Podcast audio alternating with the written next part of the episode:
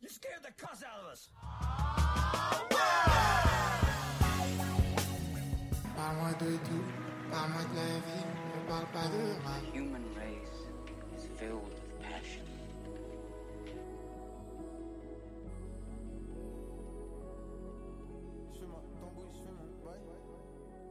Bienvenue dans Pour la Culture, ici Maxou, on est à l'épisode 9 déjà, et euh, je suis avec Elia toujours. Salut Aujourd'hui, on va parler de deux monuments de la musique et de, du cinéma. Et on va commencer par la musique avec l'album brésilien de Joao Gilberto, Amoroso.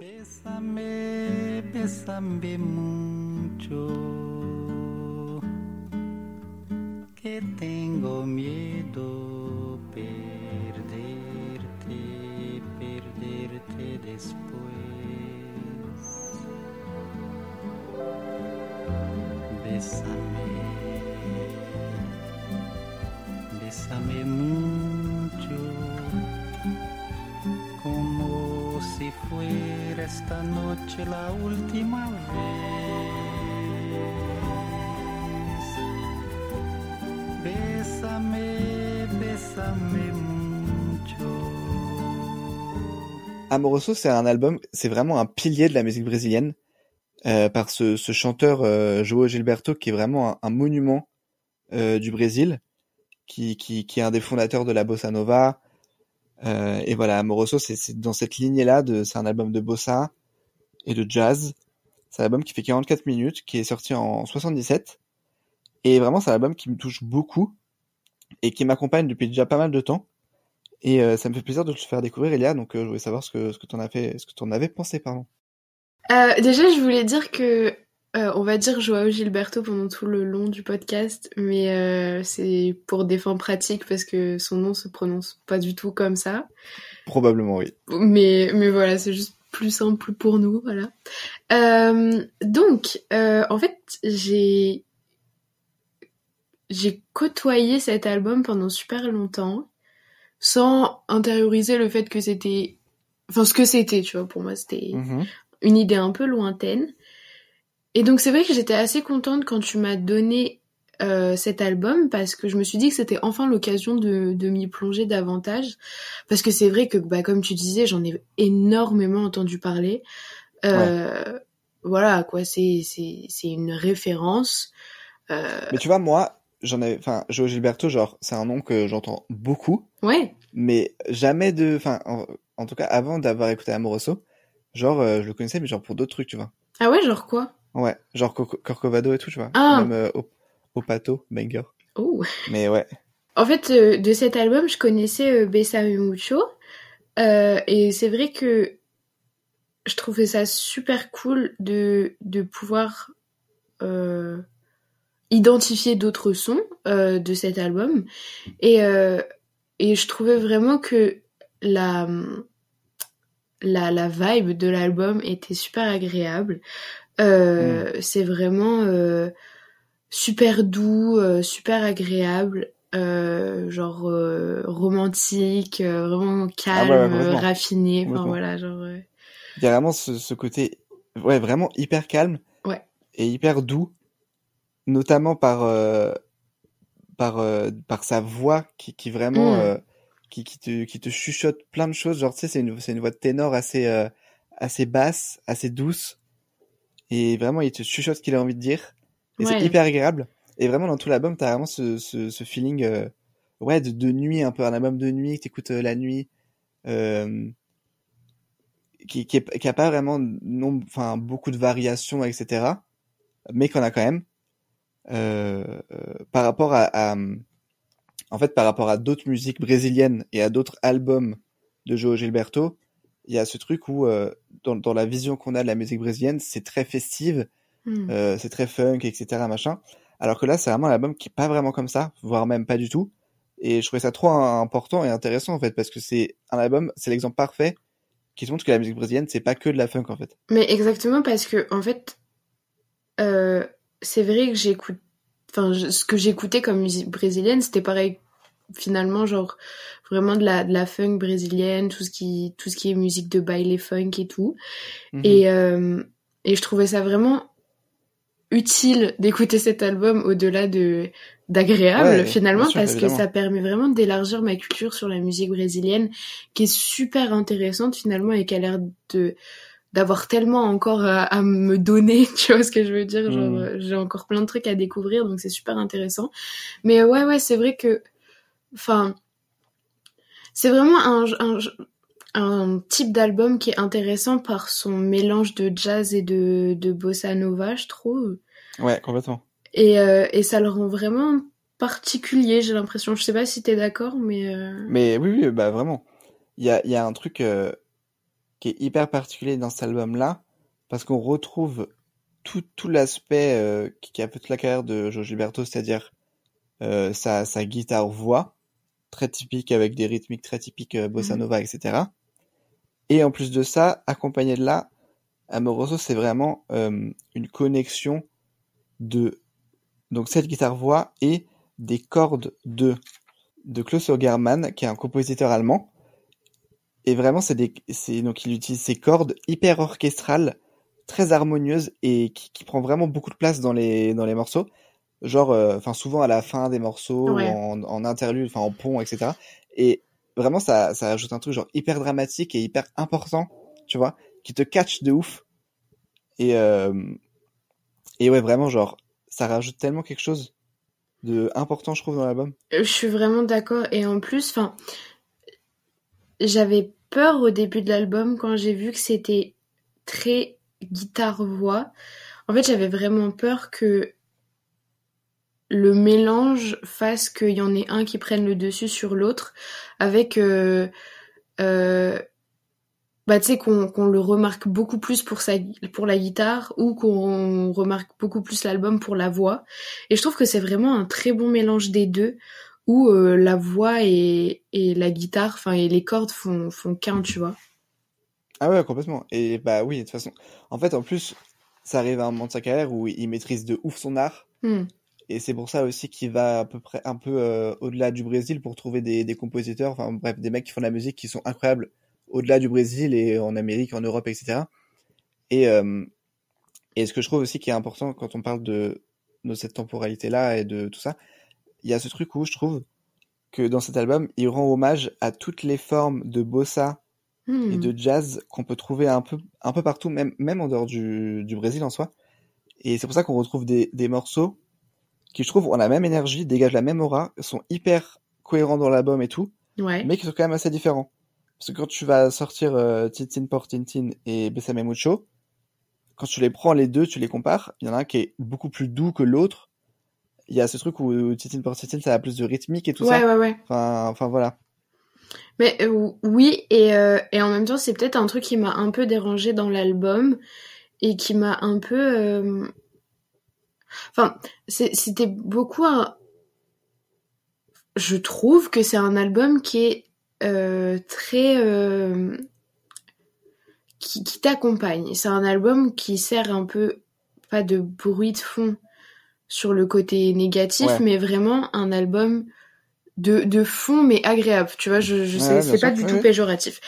Donc le fait qu'il y ait des, des sons calmes face à des sons un peu plus rythmés, ça m'a un peu empêché de voir euh, l'importance, enfin le, le, le- ça m'a empêché vraiment du, du vibe avec les, les, les, les sons plus Ouais, ouais, tu vois. vois. Genre Je ça m'a un peu sorti du truc et j'ai un peu vu ça comme quelque chose de linéaire alors que bah il y a des il y a des pics finalement, tu vois. Quand quand tu réécoutes, c'est vrai que je me rends compte que ouais, il y a il y a vraiment des des pics, tu vois. Bah, bah, en fait, Attends, je te coupe. Si jamais, moi ça m'arriverait jamais parce que je suis sur une autre fenêtre. Mon PC se met en veille, je suis sur Notion, donc il y a aucun problème. D'accord.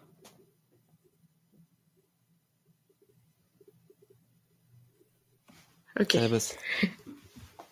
Euh, on parle de quoi? Euh, Oui. les, les Euh, pics. ok, c'est bon.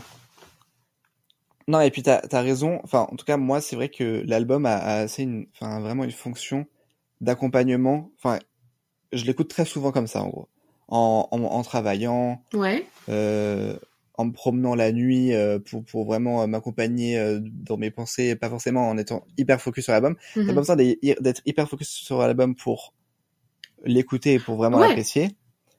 Euh, mais tu peux l'être énormément.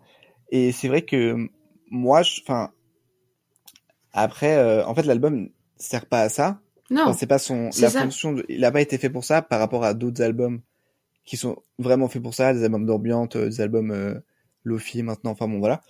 Et euh, mais et je comprends qu'il y a ce, ce, ce côté un peu rythmique qui peuvent te te te bloquer, mais en vrai, je trouve que justement c'est ce qui fait que l'album n'est pas forcément hyper monotone et qui qui soit euh, un peu euh, à l'oubliette, tu vois. Je, trouve que ça ça fait vraiment ça forme vraiment un objet euh, hyper c'est ce qui fait qu'il est hyper hors du temps et tout ça tu vois comme Mais- et que ce soit un pilier Oui, euh, de, que ce soit devenu un pilier tu vois c'est cette, euh, cet album est vraiment construit en en vinyle tu vois enfin en, en format vinyle comme euh, comme à l'époque quoi genre euh, face A face B euh, 8 titres 4 morceaux chacun.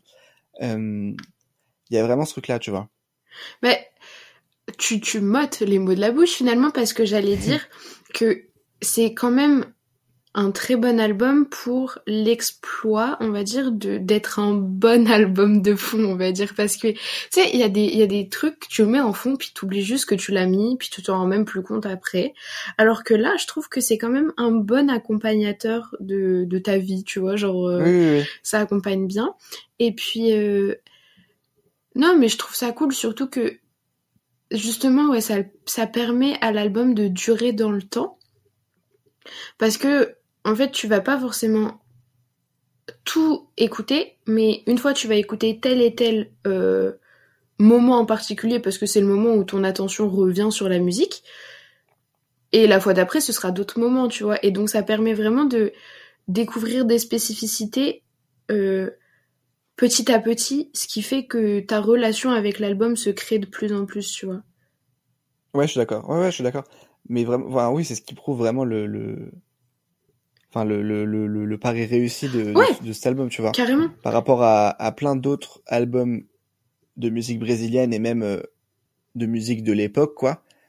Euh, lui, il a vraiment réussi à, à fonder un, un objet qui est, qui est tellement, euh, qui s'écoute tellement bien, tu vois, par rapport à d'autres qui sont hyper durs à écouter, euh, avec des morceaux beaucoup plus longs, Bah oui. avec euh, des enfin même l'album en, en soi serait beaucoup plus long là franchement c'est tellement agréable à C'est écouter efficace, je trouve. C'est vraiment ouais ouais la bonne durée, euh, la, la bonne intensité. Et, et je trouve ça hyper marrant, genre le nombre de reprises de Besame Mucho qui existent sur cette terre, genre. oui oui bah parce que c'est devenu tellement culte enfin, Bah, c'est ça. voilà. C'est c'est une preuve que, que c'est un album qui est universel et qui a réussi son, ouais son pari d'exporter un peu la culture et de, de mélanger euh, le Ouais, de fou, de fou. de culture. et puis et on n'a pas on n'a pas posé de mots encore sur la cover mais elle est tellement belle Mm. genre genre euh, la peinture je sais pas de quelle est parce que j'ai pas réussi à trouver mais ça fait un peu genre Modigliani un peu tu vois un peu euh, un peu fauvisme et tout enfin bon bref Je m'attendais Elle vraiment belle. à ce que t'aies le, le, le nom du peintre. j'ai pas réussi à je- trouver, Je comptais pas sur réussi à toi. trouver. Je comptais sur toi. genre j'ai digué genre sur plein de trucs et tout mais bon j'ai pas réussi à trouver Si, Si, quelqu'un euh, sait, envoyez-nous un si Joao DM. Gilberto euh, nous écoute. Euh, non, et puis même ce vert et tout, enfin bon, incroyable. Je, je la, je la trouve hyper euh, charismatique, genre. Mais oui, les, les, les couleurs et tout, genre ça, ça va vraiment avec le, bah, le mood de l'album. Ouais, ça retransmet Euh, trop bien le. avec les couleurs chaudes mais un peu sombres, très sensuelles, très euh, ça va Mhm. avec le, le petit flirt de l'album, tu vois. Ouais, complètement. Bah oui, et puis c'est un album d'amour, quoi. Donc il y a vraiment ce. Ça va trop bien, je trouve, en fait. Ah vraiment, ouais ouais ouais. Genre, ça, ça, ça décrit une, une situation, une énergie, tu vois, pas dans, dans les relations amoureuses et tout, Ouais, ça décrit euh, de, Des- de ce qu'on peut avoir d'habitude, je trouve. Ouais, bah, ça décrit un peu des petites vacances euh, entre un couple, euh, genre à Copacabana avec des, des cocktails et tout en mode. euh. Ah, mais pas tant que pas tant que ça, justement. Non, mais tu sais, un couple en redécouverte. En mode. euh, tu sais, ils font genre, ils se connaissent pas pour pimenter leur couple, tu vois, en mode Hum, bonsoir, mademoiselle. Tu vois, genre, euh, un peu comme ça. Oui, oui, il y a ce côté très flirt. Mais il y a pas, enfin, je trouve qu'il y a pas ce côté genre très euh, hot. euh, Non, mais j'ai pas, j'ai pas dit ça, hein, c'est toi qui te fais des idées. hein. Ok, ok. Vraiment, cette description très niche. Ouais, bah, des fois, avoir des, des descriptions précises, ça aide vraiment les gens à, à Ouais, relier à un fait de leur vie et à vraiment comprendre. Donc, euh, Ou peut-être vraiment les, les grandes confus encore plus. désolé. Enfin bon. Euh, bah, moi, cet album m'a beaucoup fait penser à un film d'un réalisateur dont on a déjà parlé dans ce podcast. Euh, mais si, puisque c'est un film de Wong Kar-wai et que on a déjà vu pour euh, Fallen Angels, les anges déchus en français. Et aujourd'hui, on va parler de In the Mood for Love.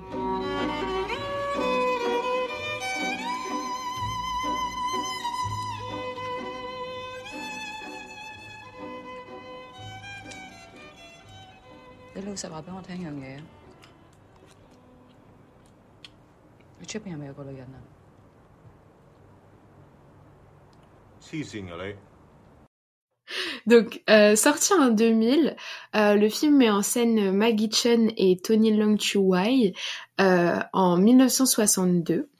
Euh, deux couples emménagent le même jour dans des appartements voisins de Hong Kong et très vite, les deux pères se lient pour des raisons qui nous étonnent, puisqu'en effet, euh, Madame Chan et Monsieur Chow apprennent que leurs époux ont une relation secrète. Et oui Eh ben, écoute, est-ce que, est-ce que le film t'a plu, Maxou? C'est ça la question que tout le monde se pose. Mais euh, ok, donc je vais répondre si vraiment tout le monde euh, se le pose.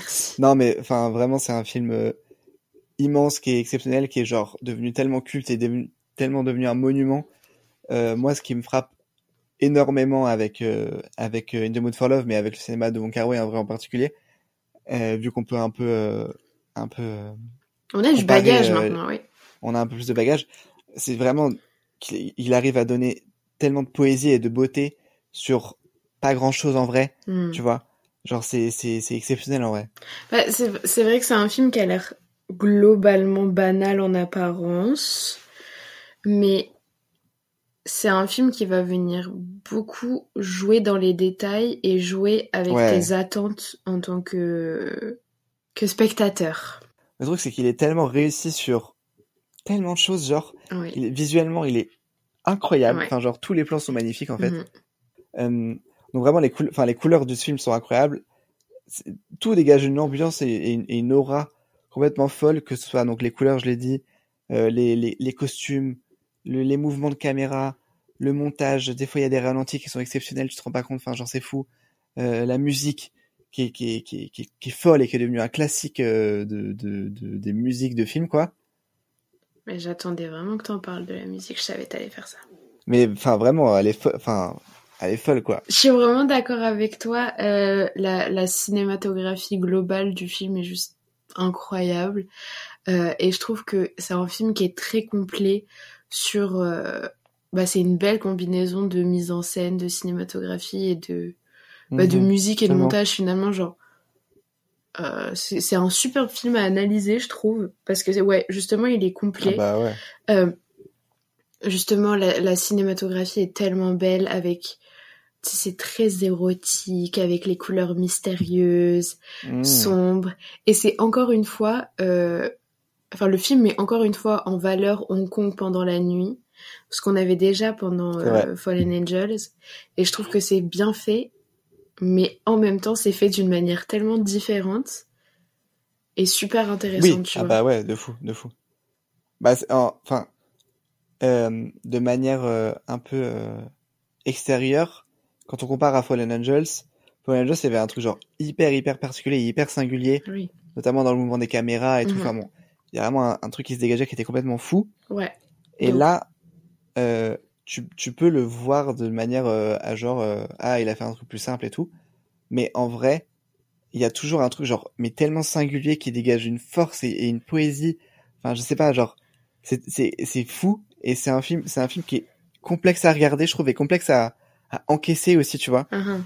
Bah, je suis d'accord avec toi, mais quand j'ai fini de regarder le film, j'étais quand même un peu déçue.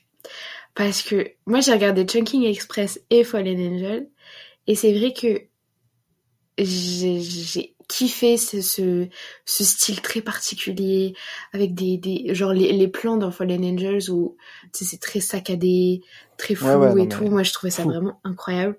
Fou, Et- ce film, ouais. Et le fait que là, il n'y ait pas ça, ça m'a un peu euh, décontenancée, disons. Et euh, donc, ouais, globalement, au début, j'étais un peu déçue. Et euh, en fait, plus le temps passe, plus je me dis que c'est quand même un...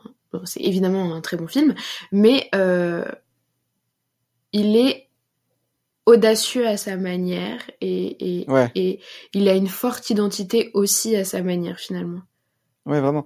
Et puis, euh, enfin, je trouve un des gros points forts du film et qui sublime tout ce qu'on est en train de dire, tous les settings euh, qu'il Ouais. met en place, c'est les acteurs et leurs performances Oui. et comment il les filme en fait. Enfin, genre, Tony Leung, c'est un gars, genre, il est, enfin, genre, il dégage une classe, Oh, mais il a incroyable. tellement de charisme, genre. mais vraiment, il est hyper charismatique. Et puis, euh, Bah, Maggie, Chang, enfin, genre, elle est d'une, grâce Oh et là tout, enfin, elle est, elle est magnifique et tout, genre. Et puis, oh, ses costumes, genre, enfin, genre, ses robes à chaque oui. fois, c'est un, oh là là là là, Mais oui. incroyable. Et je trouve que ces costumes, c'est vraiment un très bon moyen de faire le lien entre euh, justement les petits détails et les thèmes euh, géné- enfin les thèmes qui sont abordés dans le film parce que le film globalement euh, accorde une grosse importance au au temps et à l'importance euh, non et au, au, au pouvoir des sentiments euh, non avoués et aux choses cachées, les secrets, etc. Mhm, mhm. Euh, tout ça en rapport avec le rôle de la pression euh, de la société et comment euh, ces normes empiètent sur la, la vie d'individus et sur leur interaction. Et donc les, les, les, les, les, les robes, donc les, les cheongsam, euh, c'est des robes vraiment très longues qui recouvrent, qui recouvrent la, grande majorité du corps, mais qui sont quand même très, euh, très droites, très droites, pardon, très, euh, très raffinées. euh, ça en dit beaucoup sur le personnage justement parce que c'est un personnage qui est très raffiné et, très classe, mais euh, ça aussi renvoie une image super modeste de, de cette femme euh, et ce qu'est finalement ce que la société veut et ça va aussi se traduire dans ses comportements. Donc je trouve ça vraiment intéressant comment même les petits entre guillemets détails vont venir euh, compléter en fait la- le schéma narratif euh, du film. Oui. Et puis ce que tu es en train de dire là, c'est, enfin, toute cette parole que tu es en train de dire, on peut le, le dire sur tellement d'autres choses, tu vois, genre Ah sur bah les oui. décors et, et tous ces lieux hyper étroits Ah et ouais. tout. Ouais, genre, franchement, les, les, les, la, structure du décor vraiment qui est, super belle. Euh, vraiment, je trouve que le réalisateur il joue de ouf avec les, les structures physiques parce que en fait, ça pousse vraiment à faire attention aux expressions des personnages parce qu'on est dans des endroits très étroits euh, et leur position dans, dans le dans le frame, ça indique vraiment genre quelle place ils ont à ce moment-là de l'histoire. Euh, dans quelle hiérarchie se trouvent les uns par rapport aux autres. ouais, ouais, Euh, Pas forcément des hiérarchies sociales, mais euh, enfin juste leur position dans par exemple un conflit ou autre chose. Et, et je trouve ça vraiment super bien comment l'espace physique transcrit vraiment bah, l'espace mental, disons. Complètement. Et puis, enfin, ce qu'on est en train de dire là, je trouve que ça fait très, enfin, genre, on se rend pas compte que quand on regarde le film, on se rend pas compte que tout ça est là, tu vois. Ouais. Par rapport à genre un Wes Anderson, tu vois, Oui, tu le sais, la structure est là, les costumes, enfin, genre, c'est hyper explicite, c'est Mhm. devant toi. Là, tu vas kiffer, enfin, genre, tu vas trouver ça complètement fou, mais c'est plus implicite, c'est plus inconscient. Et, euh, et je trouve que, enfin, tout ce qu'on est en train de dire là, ça ajoute tellement de force au film, mais Ah en oui. même temps, il y a un truc où, ce que tu me dis, en fait, ça m'a fait réfléchir à, à ce que tu disais euh, quand tu avais fini le film. Il y a un espèce de, il y a une espèce de distance que le film va te mettre entre toi et le film, parce que tout est hyper léché et tout, et dans ce genre de film qui est genre une romance, il y a ce truc où moi j'ai envie d'être beaucoup plus impliqué dans la relation et beaucoup plus euh, là-dedans, et je trouve que peut-être que c'est aussi, euh, enfin peut-être que c'est aussi à cause que le, le, le film soit un peu plus vieux, euh, qu'il soit étranger de de- de- d'une culture que je n'ai pas du tout et tout, ouais. mais mais il y a vraiment ce truc où j'étais quand même beaucoup moins impliqué dans cette relation des deux personnages que d'autres euh, romances pardon euh, que j'ai regardé euh, où vraiment j'étais hyper à fond quoi. Je suis d'accord avec toi et en même temps je trouve que si on réfléchit un peu plus loin, et c'est ce que je, je m'efforce de faire, ça, ça retranscrit peut-être un peu euh, la position des personnages aussi dans le film, puisque c'est beaucoup de, de confrontation entre des sentiments différents, euh, euh, l'amour dans la souffrance, euh, et la protection de d'individus, enfin des, des individus qui essayent de se protéger eux-mêmes. Et donc, Non, mais ouais. justement, je trouve que le fait qu'il y ait une distance entre toi et le film, ça te met encore plus à l'intérieur du film et ça, tu vois, parce que avec les espaces étroits, t'as quand même l'impression d'être un petit peu un voyeur, tu vois, genre tu t'immises vraiment dans l'intimité Non, des mais gens. voilà, en fait, c'est ça. Et C'est ça que je veux ouais. un peu souligner dans, dans, dans ce film, c'est que c'est pas une romance comme les autres, et c'est une romance qui est assez, enfin, c'est, en fait, c'est compliqué à regarder, moi, je trouve. Ouais, Parce que t'as un truc où, c'est un peu anxiogène aussi, tu vois, il y a un peu ce truc-là. Ouais. Et, euh, et en plus, il y a, il, il a des, enfin, il, vraiment, il retransmet de la, de la dramatique, euh, genre de, comme personne, tu vois. Ouais. Et puis, euh, et ouais, je trouve que c'est un film difficile à regarder, difficile à recevoir en vrai quand tu le regardes. Pas tant parce que euh, c'est graphiquement, euh, enfin, genre, euh, les trucs graphi- graphiquement qui sont difficiles à regarder et Non, tout, mais pas du tout. il y a ce truc où ça te rend dans des états un peu ouf. Par exemple, quand je l'ai regardé, je l'ai vu au cinéma, Ouais. j'étais fatigué. Et genre, euh, il y a beaucoup de scènes qui sont très répétées. Où c'est littéralement la même scène, en fait. Ouais. Je pense à la scène euh, où les deux personnages se croisent dans les escaliers, dans le même escalier très souvent, avec cette même musique que vous connaissez probablement parce que c'est vraiment une musique genre hyper culte de, de, de, de musique de film maintenant. Et donc c'est c'est littéralement la même scène, enfin quasiment la même scène. Et à chaque fois, elle veut pas dire la même chose. Et à chaque fois, elle est là pour différentes raisons. Et à chaque fois, il faut s'accrocher comme ça pour des trucs comme ça.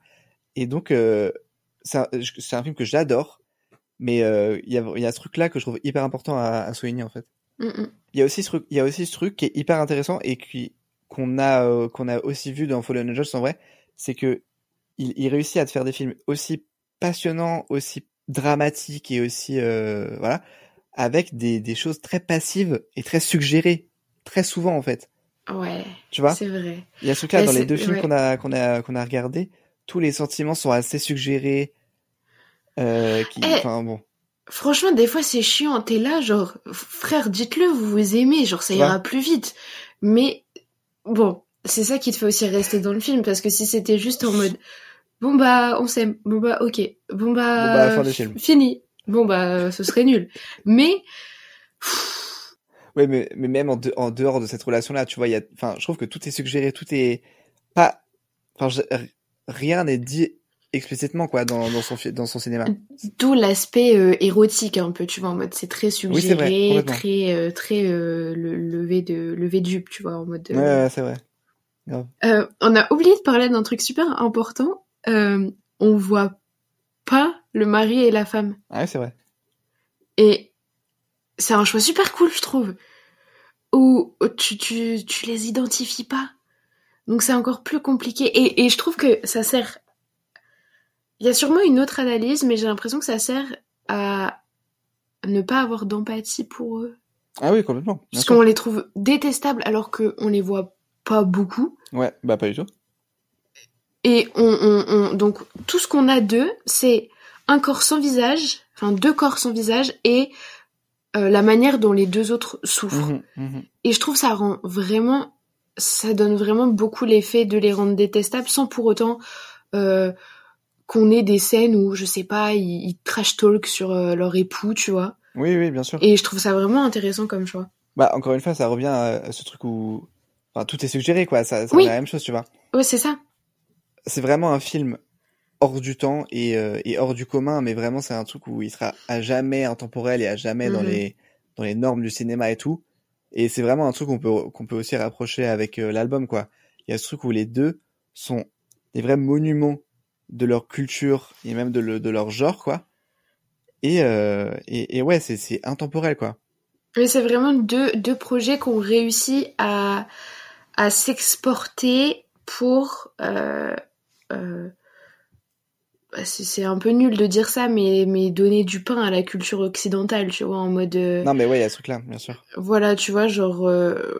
je trouve que les deux sont une belle porte d'entrée Ouais voilà à, à, à la, à leur culture. exactement. Euh, là où In the Mood for Love est justement plus plus moins marqué niveau identité que les deux, que les deux autres qu'on a cités.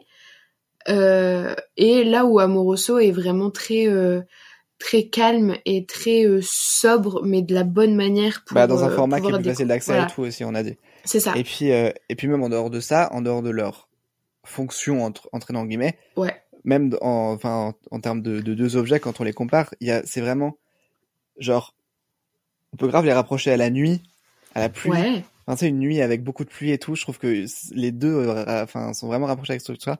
Un truc genre hyper dramatique, sur de l'amour. Je trouve que les deux parlent beaucoup de solitude aussi, tu vois, il y a aussi ce truc-là. C'est vrai. Euh, voilà. Bah, et puis les deux sont aussi très suggérés, très romantiques, Ouais, c'est très, très sensuels. Ouais. Donc euh, ouais, ça va vraiment avec. euh, je trouve que les, les deux atmosphères des deux projets sont très rapprochées. Bah et puis euh, euh, de toute façon, on- la musique qu'il y a dans In the Mood for Love, euh, bah c'est un peu, euh, c'est un peu littéralement ça quoi. Bah, ce que j'allais dire, en fait, Amoroso pourrait être la, l'OST de, enfin, la BO de, de In the Mood for Love, genre. Il y a des Ouais. morceaux qui ressemblent franchement à, à Amoroso. Et, euh, et ouais, voilà. Et je trouve qu'il y a, il y a ce truc où ces, deux- ces deux artistes au sommet de leur art Hmm. qui, qui produisent une œuvre genre hyper dramatique euh, plus que jamais, tu vois. Il y a aussi ce truc-là Ouais, qui, qu'ils avaient envie d'être tristes, quoi. Enfin, tu vois. ouais. Ils ont laissé parler leurs émotions et ils ont, ils ont dit les termes quoi. Ouais, voilà.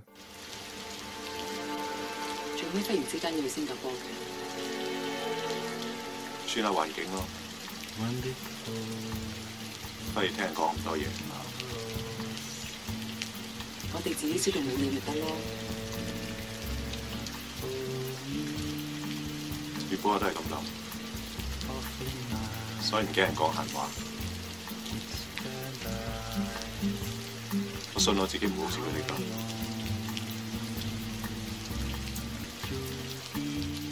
原来会。 Ok, on passe à la deuxième partie du podcast. On va parler de, nos recommandations culturelles en deuxième temps, mais on va faire notre petit jeu, notre letterbox game, où je vais donner à Elia trois reviews très mauvaises de films qu'on a beaucoup aimés, qu'on a regardés tous les deux, et Elia va devoir deviner de quel film on parle. Et c'est assez crescendo, voilà, je donne de plus en plus d'informations selon les reviews. Alors, c'est des reviews en anglais, donc forcément je vais euh, traduire de manière assez euh, approximative. Euh, mais c'est toujours marrant. Alors, t'es prête? Mhm. Ok. Assez ennuyant, je l'ai pas fini. J'ai trouvé les trois euh, les trois personnages vraiment trop exagérés pour euh, mon humeur. Euh... Je sais pas, je dirais genre les Tenenbaum, mais juste parce que t'as dit genre trois personnages. Non. Mais donc ok, t'as l'info, trois personnages, tout ça. Ok. Ouais. Alors, j'étais vraiment genre trop fatigué après le 32e miracle de Noël qui est arrivé pour les sortir de, de leurs ennuis. Mais bon montage. Mais- ça le. Attends, Miracle de Noël? Ouais. Est-ce que c'est un film de Noël? Ouais. Avec trois personnages. Mhm. Attends, ça devrait être évident et pourtant... Et pourtant, est-ce que vous l'avez dans les, dans les commentaires là? En vrai, je pense pas. En vrai, il est assez compliqué, compliqué celui-là. Et quand, tu, quand je vais te le dire, enfin, déjà quand je vais te dire la, la prochaine, là, ça va te paraître évident, Attends, je pense. les Tuches 4 Ouais, c'est ça, voilà. non, alors attends, dernière. Un bordel est pas intéressant. Le bébé était vraiment trop euh, insupportable. Et même si tu enlèves la, la transphobie, c'est vraiment de la merde. Quoi? Tu l'as pas? Oh, Je suis choqué que tu l'aies pas. C'est un film qui est transphobe? Bah, selon le gars, mais moi je, moi je trouve pas, mais. Avec un bébé hyper ennuyant, ces trois personnages de Noël. Il y a un élément que t'as pas, et je pense que ça te, ça te fait euh, bloquer. Ok, je peux te donner un autre indice? Vas-y, vas-y, vas-y, vas-y. C'est un film, euh, c'est un dessin animé. Je t'en supplie. Mais je... Non? Bon, je, te- bon, je vais te le dire parce que euh, tu as jamais trouvé. C'est Hmm. Tokyo Godfather. Waouh Oh Bah oui, Mais j'avais oublié, j'avais vu ce film. Mais oui, je savais. ai-je osé alors qu'il est trop bien. Il est Mais oui, non, c'est incroyable, punaise Tokyo Godfather, fait, film fait par Satoshi Kon, réalisateur de Perfect Blue, de Paprika, de, de plein de films euh, d'animation japonaise qui sont genre incroyables et aussi des piliers de l'animation japonaise quoi. Euh, que, que je conseille, qui est vraiment bien et qui est pas trop Oh, nul. Enfin, le film est bien, moi, nul. On va passer au club culture qui consiste à faire des petites euh, recommandations, des petites reviews très rapides euh, de films slash séries ou de projets musicaux qu'on a écoutés et vus récemment. Euh, donc Maxou, je te propose de commencer avec ton album ou ton projet musical. très bien, super. Euh, moi, je vais vous parler d'un album qui est sorti le 20 octobre, donc assez récent. C'est euh, ça de Ichon. Ichon, c'est un rap, enfin c'est un artiste français euh, que j'aime beaucoup et que j'avais beaucoup aimé l'année dernière ou il y a deux ans, je sais plus pour pour son album qui s'appelle Pour de vrai, qui est un album qui m'a beaucoup touché et que j'ai beaucoup écouté cette année-là. Euh, mais pour casser ça, j'avais un mauvais pressentiment parce que il avait sorti une réédition à Pour de vrai que j'avais pas aimé. Et je sais pas, je trouve qu'il allait dans une, dans une direction que j'allais moins aimer. Je m'attendais à soit un pour de vrai 2, donc qui allait pas me toucher, soit autre chose qui allait pas me toucher aussi. Mais j'ai eu extrêmement tort. J'ai été très surpris à l'écoute de cet album. C'est un album qui est beaucoup plus ouvert musicalement que ce qu'il a déjà fait. À la base, c'est vraiment un vrai rappeur et là, c'est encore plus ouvert que, enfin, enfin, c'est vraiment dans la, dans, dans- dans la, dans la suite euh, de Pour de vrai. C'est un album aussi qui a une connexion entre deux producteurs, donc Max Baby, qui est son guitariste, et Lubensky, qui est un producteur de rap français trop fort. Et ça donne vraiment des prods hyper inspirés de plein de choses, hyper ouvertes, et en même temps super fraîches, et qui arrivent à, donner, ouais, à donner beaucoup de place à Ichon, et à savoir euh, où est-ce qu'il est, euh, où est-ce qu'on le met en valeur, quoi, où est-ce qu'on met en valeur cette voix, qui, est beaucoup, qui est encore plus chantée, qui est plus aiguë, qui est hyper intéressante. Vraiment, il y a des morceaux euh, hyper euh, entraînants et, et. Enfin, genre, je, je peux, on peut rapidement être obsesse sur plein de morceaux, euh, notamment sur la beauté des mots, sur la vérité qui est incroyable. Enfin bon, voilà. Et euh, il y a des morceaux assez gênants en vrai. Genre, il y a des morceaux où il rappe et je trouve ça genre pas réussi du tout. Il y a des fois, je trouve que c'est un peu répétitif et je trouve aussi que c'est pas aussi poétique et, beau que pour de vrai. Donc c'est un album qui a ses failles, mais c'est un album que j'ai beaucoup aimé et dont je m'attendais pas à beaucoup aimer. Et donc je vous conseille vraiment de l'écouter. Moi, je vais parler de Something to Give Each Other de Troy Sivan, qui est sorti euh, le 13 octobre euh, 2023. Donc, c'est un album de synth pop. Euh, et moi, ça me fait trop plaisir de retrouver Troy Sivan parce que euh, c'est son premier album euh, depuis Bloom il y a 5 ans, mais surtout euh, depuis, depuis euh, Blue Neighborhood il y a, il y a 8 ans, quoi. Euh, qui était euh, un giga banger euh, fondateur de, de ma personnalité en 2015. Euh, C'est peut-être pas ça l'année, mais bref. Qui, est, qui est- attends, qui est un thème qu'on va retrouver dans l'épisode euh, 10, le prochain épisode, qui est un épisode un peu plus spécial. Oh, Euh, voilà. tu fais du Petite, teasing comme Ouais, ça ouais, voilà, Oh, voilà, voilà. Ok. Euh, ouais, non, ça m'a fait trop plaisir de le voir revenir et surtout avec un projet aussi réussi. Euh, Peut-être que vous avez eu, eu l'occasion d'écouter les deux premiers extraits de l'album qui étaient Rush et Got Me Started. Et euh, vous avez peut-être vu des extraits du clip de One of Your Girls, puisque c'est euh, Troy Sivan en drag queen qui danse sur euh, Ross Lynch. Donc, euh, pour, mes, pour mes stars euh, Disney Channel, c'est Austin de, de Austin et Ali. Euh, voilà. Et, et je trouve que tout est trop bien dans... Enfin, en fait, je trouve que ça fait revivre un peu la... la, la... Je parle pas de lui précisément, mais je trouve qu'en ce moment, on a un peu un revival de, de la pop très, euh, très 2010. Et, euh, et ça me fait plaisir. Euh, et Troy Sivan, et, et je, je suis vraiment contente qu'il qu'il fasse partie de ce, de ce revival. Euh, parce que je trouve qu'il y a certains morceaux qui sont quand même... Enfin, très audacieux... Enfin, pas très audacieux, mais... mais vraiment différent de ce qu'il faisait avant, plus entraînant et plus marqué, on va dire, par Mhm. euh, par une identité, voilà. Euh, Trop bien. donc, euh, donc je trouve ça trop cool, voilà. Trop bien. Faut que je l'écoute. Ensuite, euh, on va parler de, de films, j'imagine, Maxou, c'est ça un Ouais, film ouais, bah ouais, ouais, grave. Allez. Grave. Moi, je vais vous parler d'un film. Je sais pas s'il sera encore en salle quand ça va sortir, mais j'espère. Enfin, en tout cas, allez le voir. Ça s'appelle Le Ravissement. C'est un film français de Iris Kaltenbach. Et c'est un film qui m'a, mais genre, tellement touché. Je, je suis ressorti de la salle vraiment assez, enfin assez mouvementé par euh, par ce film, qui est pas un film graphiquement, etc. hyper traumatisant, hyper anxieux et tout, mais qui parle de, enfin vraiment, c'est un film qui est tellement bien construit, tellement intelligent dans la construction des personnages, dans cette relation euh, de deux meilleurs amis. On parle, enfin c'est ça. Je vais éviter de vous spoiler le film parce que vraiment si je vous spoil c'est c'est dommage. Mais euh, c'est donc ces deux meilleurs amis. Il y en a une qui est enceinte, qui vit un, baby blues, euh, mais, qui est dans une famille euh, et, un, et un cadre assez stable. Et de l'autre côté, sa meilleure amie qui est très seule et qui est en même temps sa sage-femme qui l'a fait accoucher.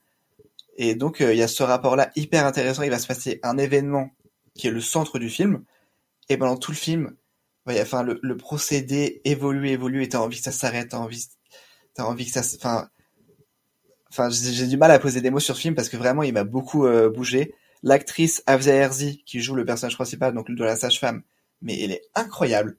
Elle est trop bien castée en plus, ça va trop bien avec le personnage et euh, au, au caractère du personnage. Euh, Il y a Alexis Manetti aussi qui est un acteur que j'adore. Enfin bon, c'est un film qui a vraiment chamboulé, chamboulé et qui est en plus très beau plastiquement parlant, avec des trop belles couleurs, avec une musique que je trouve magnifique, que j'écoute encore euh, là. Euh, donc, euh, donc voilà, ça, je m'attendais pas à être autant touché et pourtant ça, ça me l'a fait quoi. Waouh. Bah écoute, si s'il passe à Montréal, je vais sûrement aller le Ouais, voir. Mais il ouais, passe d'ailleurs, attends, parce qu'il y a le festival de, du film Mais hein. francophone la semaine prochaine. Donc je vais sûrement aller le voir. Trop bien. Ben moi, je vais parler d'un film que j'ai vu lors d'un festival aussi, mais qui est le, le festival du, du cinéma nouveau. Non, comme ça, non? Ouais, je crois que c'est ça. du nouveau cinéma, puisque je vais parler du film Monster de Koreeda, euh, qui est sorti depuis juin au Japon et qui sort le 27 décembre en France.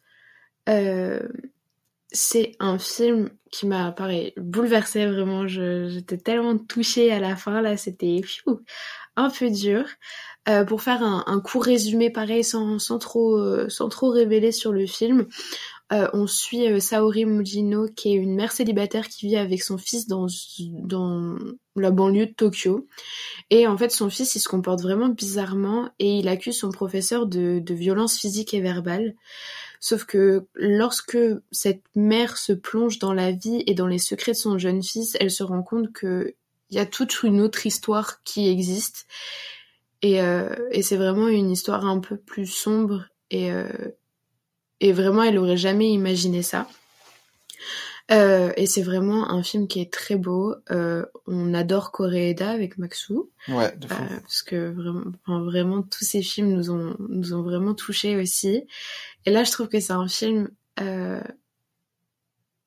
qui est qui est différent des autres Koreeda parce qu'il aborde des thèmes qu'il n'a pas vraiment abordés depuis le début. Euh, et en fait, euh, tout est bien, les acteurs sont super. Euh, les, les, deux enfants qui jouent le, les, les, le rôle, enfin les rôles principaux sont, sont géniaux. Le film a été présenté au Festival de Cannes juste euh, 2023 et ils ont eu le prix du scénario. Et voilà, franchement, je vous conseille vraiment d'aller le voir parce que tout est bien fait, les décors, c'est c'est impressionnant. Et je trouve que ça va encore plus loin que dans les films de Koreeda d'habitude où le, les émotions sont déjà très fortes, mais là je trouve que c'est vraiment poussé euh, encore plus loin. C'est un épisode trop cool, ça m'a fait plaisir de le faire. Donc on se retrouve là dans deux semaines. J'espère que cet épisode vous a, vous a fait plaisir. Donc dans deux semaines ce sera un épisode un peu plus spécial, mais qui va pas grand, changer grand chose pour vous. Mais euh, on va parler un peu plus de nous, mais ça, ça va être super. Vous verrez. J'ai hâte. En attendant, n'hésitez pas à nous suivre sur nos réseaux et à, à nous donner euh, de- des notes, des commentaires sur le, le podcast si ça vous plaît, etc. Et puis, euh, et puis voilà, on fait des bisous. Gros bisous You're still here?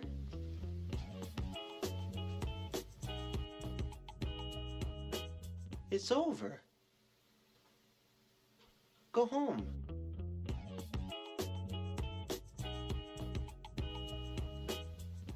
Go.